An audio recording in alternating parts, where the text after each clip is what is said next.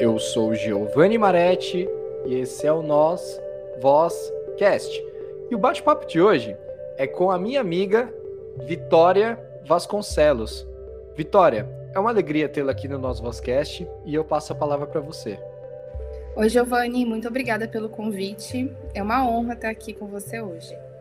Só para o pessoal saber, a Vitória é uma amiga ela é líder de sala do curso de Direito da Fundação Santo André. Nós estamos no segundo semestre.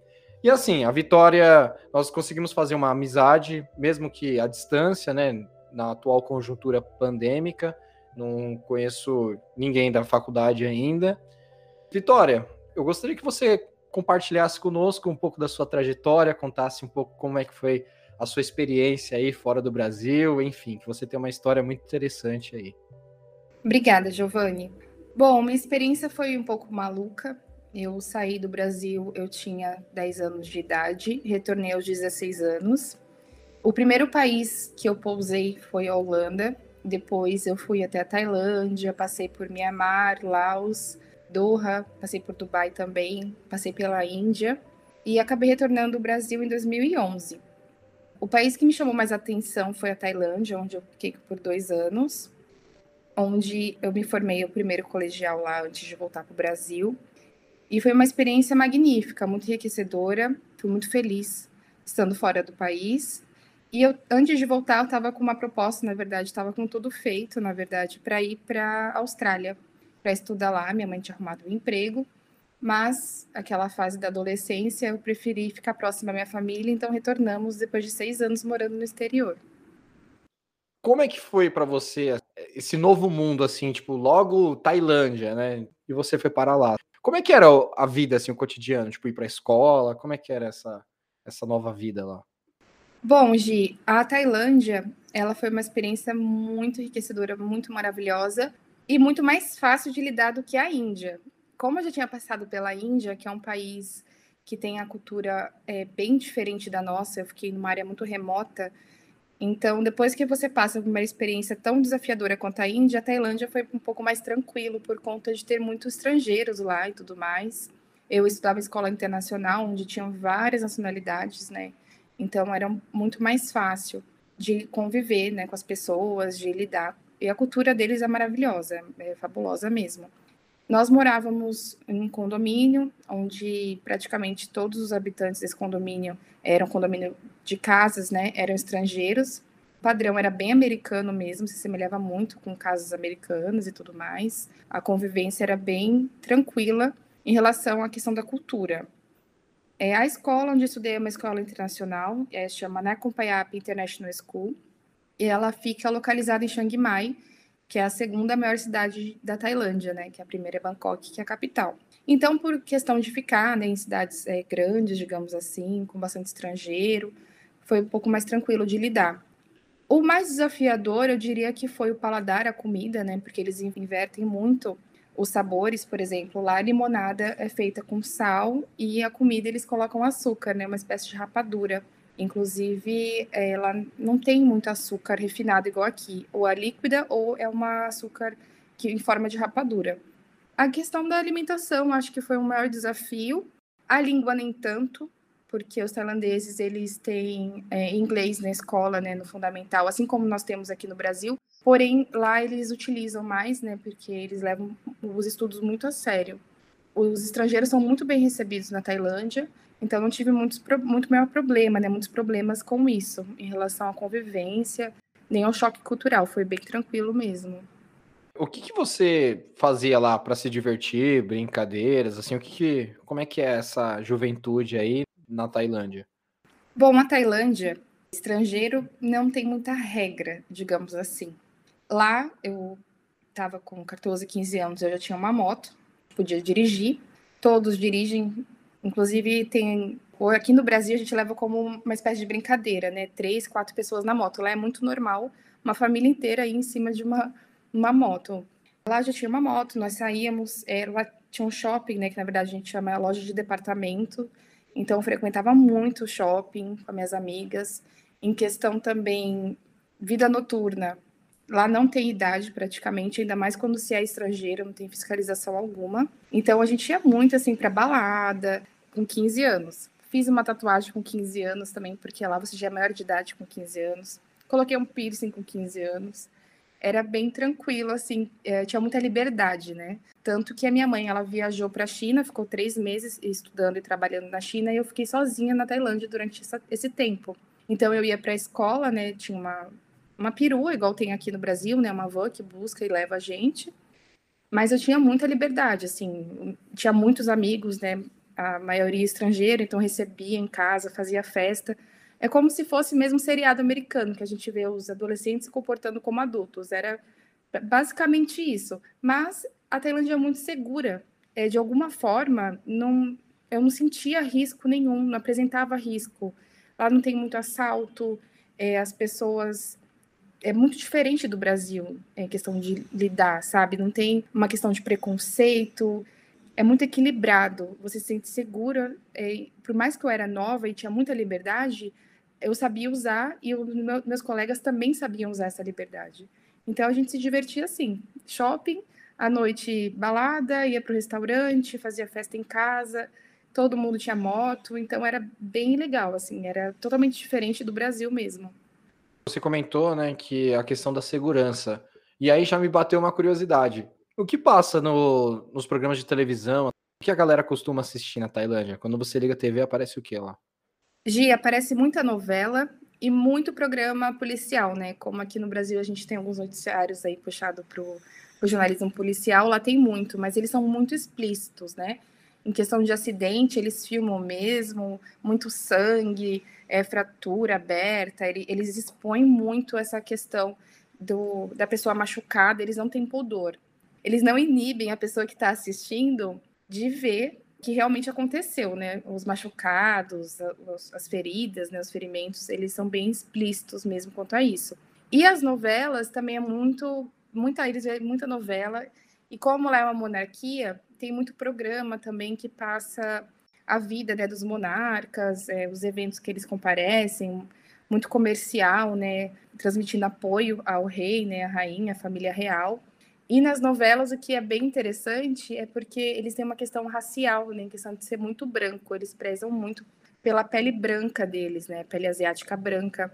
Então, por exemplo, se não tem nenhum ator ou atriz que se encaixa nesse padrão disponível para fazer a novela, eles contratam outro ator e outra atriz de outra nacionalidade ali da Ásia, mesmo que não fale tailandês, e dublam o que essa pessoa está falando, só para ter a imagem branca, né, a imagem padrão ali dentro da novela.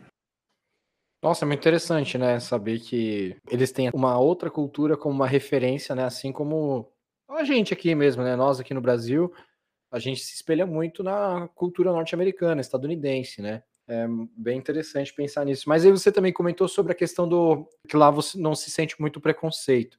Eu ouvi dizer, né? Eu não tenho isso em dados aqui, mas a Tailândia é um dos países que mais realizam a cirurgia de mudança de sexo.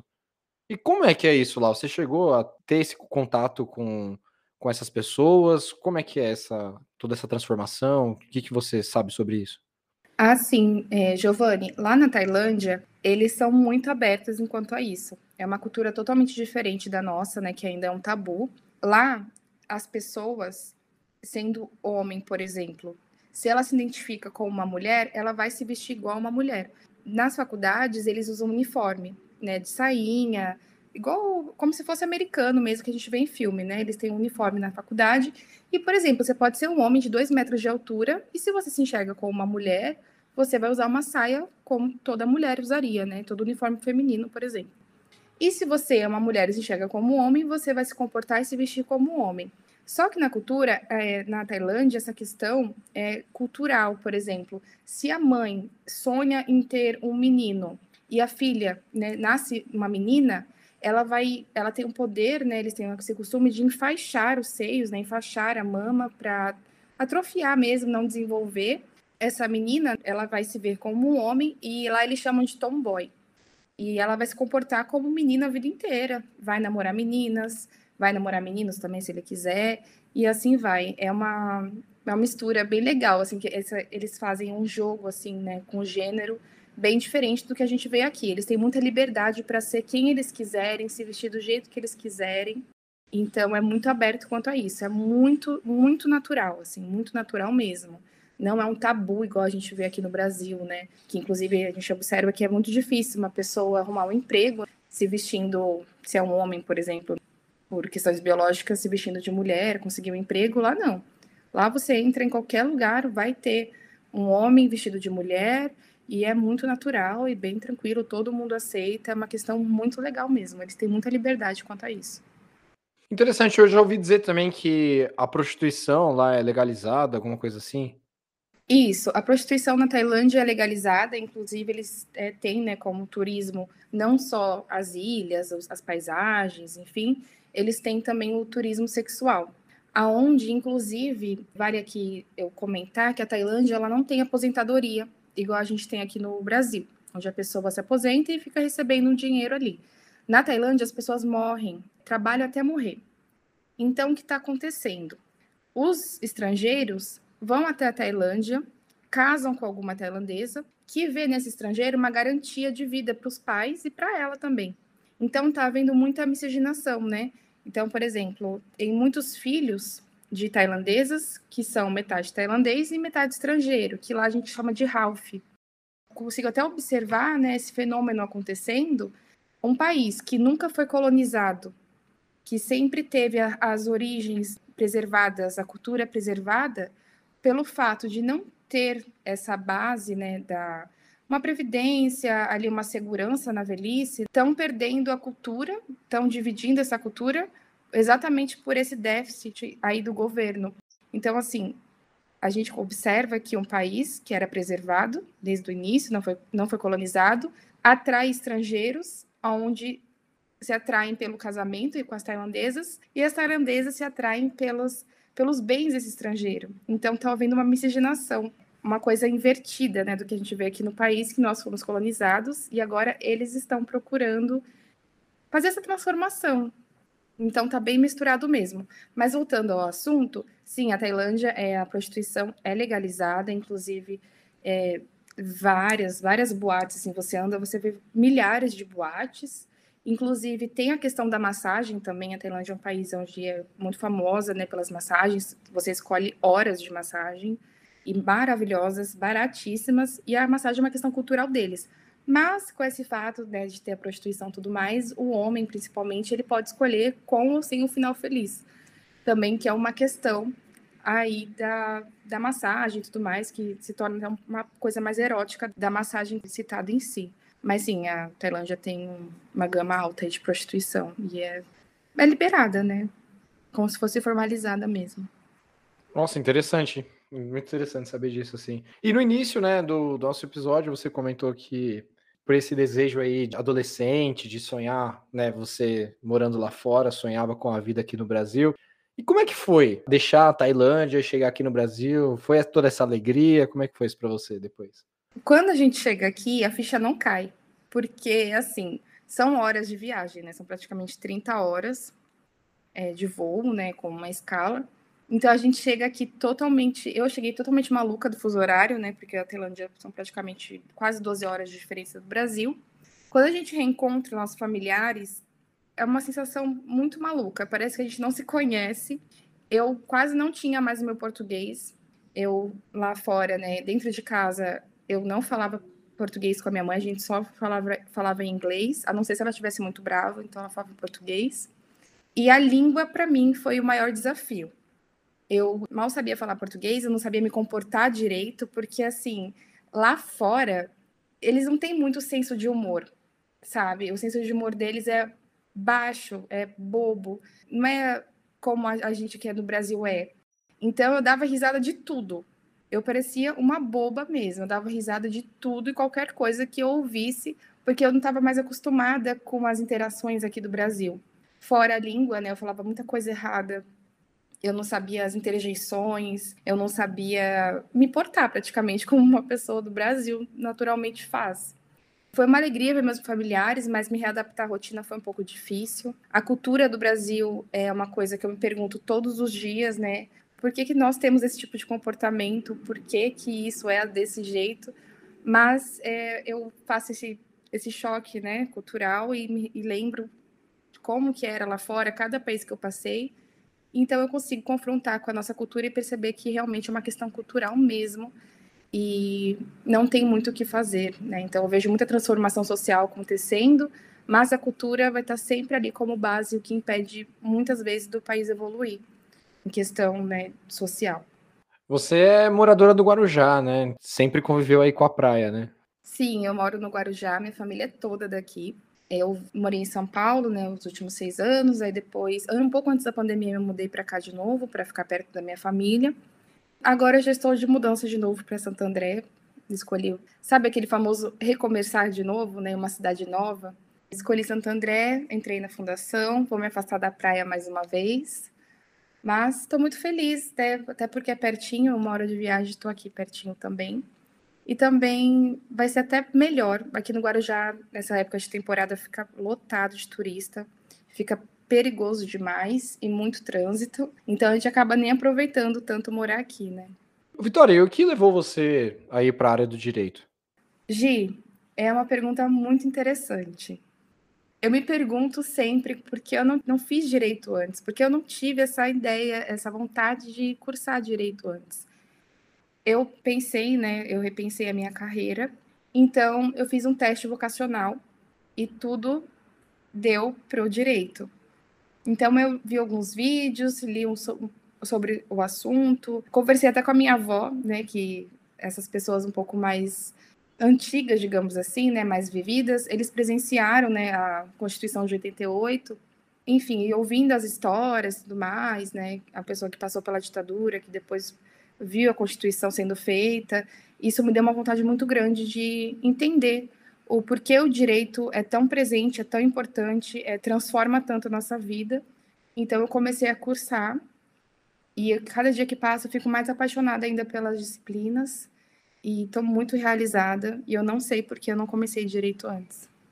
Interessante você falar isso daí. Eu também tenho essa impressão, né? Eu saí de uma, eu terminei, né? Eu finalizei uma graduação e agora eu iniciei no direito e eu também tenho essa impressão. Parece que eu me encontrei em uma faculdade, né? De novo. Percebo que você é uma líder de sala extremamente competente. Você também, enquanto aluna, né? Inclusive você já até foi premiada aí. Não sei se você gostaria de comentar sobre isso temos o nosso projeto aí, né? Que inclusive não gostaria de dar nenhum spoiler, mas está em construção e quando ficar pronto vai ser uma alegria e sem sombra de dúvidas, reforço o convite aí para que você venha comentar aqui comigo sobre mais esse trabalho aí. Obrigada, Gi. Bom, em questão, é, muito obrigada pelas suas palavras, né, em me elogiar. Eu acredito que a dedicação ela faz a diferença em qualquer atividade que você se empenhe em fazer. Eu sou muito feliz sendo representante de sala, óbvio que tem alguns desafios, né? Mas estou aprendendo muito com essa função. Até fico pensando, às vezes a gente passa por alguns desafios na nossa vida, mas todas as etapas, todos os degraus que eu estou subindo, às vezes até tropeçando, eu penso lá na frente como isso vai me ajudar na minha vida profissional, né? Então, a dedicação, a disciplina, é muito importante. Referente à premiação, eu é, fui concedida, né, fui contemplada com uma bolsa do Santander por meu índice acadêmico ser alto. Se eu não me engano, mais três ou quatro alunos também foram contemplados da faculdade. E eu fiquei muito feliz, porque é, é uma espécie de reconhecimento, né? Esses dias até comentei com você que, às vezes, na verdade, dentro da faculdade, praticamente tudo. Eu não almejei essa bolsa, não era uma prioridade que eu estava tendo, mas a partir do momento onde eu dei o meu melhor e o meu melhor foi refletido nas notas, me refletiu também na oportunidade de reconhecimento, né, e ser contemplada com uma bolsa estudantil que ajuda muito e eu fico muito feliz. Então, eu só gostaria de falar sobre isso, sobre o nosso projeto, a gente ainda não pode falar muitas coisas ainda, mas também vai haver muita dedicação, vai ser muito promissor e eu estou bem animada. Vitória, para mim você é uma referência, esse trabalho eu tenho certeza que ele vai ser um grande trabalho aí, vai ficar bem bacana. Reforço aí o convite para que você venha aqui no nosso Vozcast, inclusive mesmo, até mesmo coisas do, do nosso cotidiano aí na faculdade, coisas que a gente vai aprendendo. Faço esse convite para que você venha comentar aqui junto comigo alguns conteúdos, coisas novas, são coisas novas para gente aí, né, que estudantes aí de direito, né? Enfim, Vitória, mais uma vez eu agradeço a sua presença aqui no nosso Vozcast e obrigado. Muito obrigada pelo convite, Gi, e todas as vezes que você me convidar novamente, eu estarei presente. E é uma honra também estar aqui presente nesse, nesse episódio. E eu gosto muito de você. E nós somos uma boa dupla trabalhando. E também muito obrigada por fazer parte da minha vida acadêmica. E agradeço a todos que estão ouvindo também.